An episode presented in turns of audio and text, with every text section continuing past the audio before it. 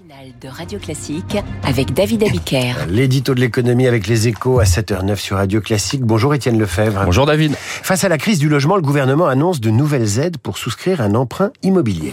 Oui, on peut parler d'un joli coup d'accordéon. Le prêt à taux zéro qui devait être restreint va finalement être élargi et renforcé afin d'enrayer la chute des prêts immobiliers. Élargi aux classes moyennes puisque dans les zones où l'accès au logement est le plus difficile, ces prêts subventionnés par l'État seront accordés jusqu'à 4500 euros de revenus pour un célibataire contre 3000 euros jusque-là et renforcé parce que la part d'aide sera relevée jusqu'à 50% du prêt pour les moins aisés. Enfin, 150 villes de plus vont être classées en zone prioritaire à l'instar de Bordeaux, Annecy ou Strasbourg. Mais attention, ce n'est pas open bar pour autant. L'effort reste concentré sur les immeubles neufs en zone tendue et les appartements rénovés ailleurs. Pas question de subventionner les maisons individuelles pour des raisons budgétaires et écologiques aux grand dames des promoteurs qui crient à l'effet d'annonce. Alors quel sera l'impact de ces annonces? Bercy table sur 40 000 prêts à taux zéro l'an prochain. L'effet va donc rester limité. Le gouvernement, en réalité, est sur une ligne de crête. Il mise d'abord sur la baisse des prix des logements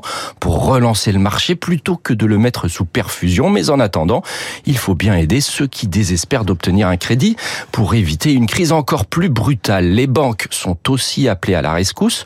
Le Crédit Agricole s'est ainsi engagé à doubler l'effort de l'État sur les PTZ. Mais il manque une stratégie globale. On est passé de mesures d'économie sur le logement en juin, avec la fin du dispositif Pinel, à une série de coups de pouce depuis la rentrée.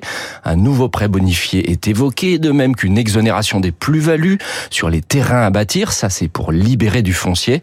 À quand un vrai plan d'ensemble? Emmanuel Macron, le mois dernier, avait réclamé une loi logement au plus vite. Il n'a pas vraiment été entendu. Et nous, on vous offre un studio, Étienne Lefebvre, tous les jours à 7h10 sur Radio Classique pour l'éditorial des échos. Radio Classique, 7h.